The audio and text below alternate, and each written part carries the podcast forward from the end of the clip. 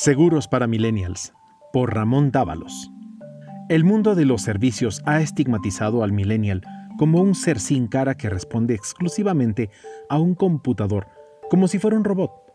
atrás de un chatbot o a través de las diferentes redes de comunicación de un smartphone. Le marcan al millennial con una arroba en su frente, pensando que no tiene necesidades de personalizar sus requerimientos, y le encasillan en un cerco virtual como si fueran chips de un hardware que funcionara en línea, cuando en realidad son la fuerza que mueve el motor de las economías del mundo y también de la actividad offline a través de sus manos productivas, más aún en estos años de distanciamiento. La tecnología de servicios intangibles no solo debe estar enfocada a esa generación práctica y funcional, debe estar enfocada a todos los actores del ecosistema, ya que no es un tema de edad, sino un tema de eficiencia y agilidad para dar una mejor experiencia a todo el universo de consumidores, sin importar de qué generación proviene.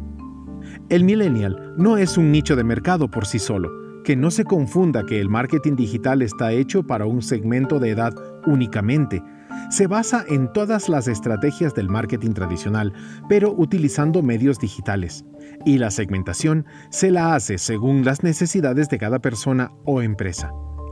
Todo consumidor requiere tener seguridad, enfrentar los riesgos personales y patrimoniales y ser previsto contra la adversidad y no se trata de atender a una generación, sino de una actitud de vocación de servicio para satisfacer necesidades de manera óptima a toda la población.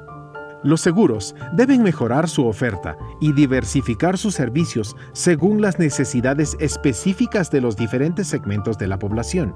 y según los medios de llegada al mercado, no según la adaptación del consumidor a la tecnología. Eso sería subestimar a las generaciones mayores a los 40 años, quienes claramente somos aptos para manejar a la perfección los medios tecnológicos y nos vamos familiarizando con el mundo cibernético de manera eficiente.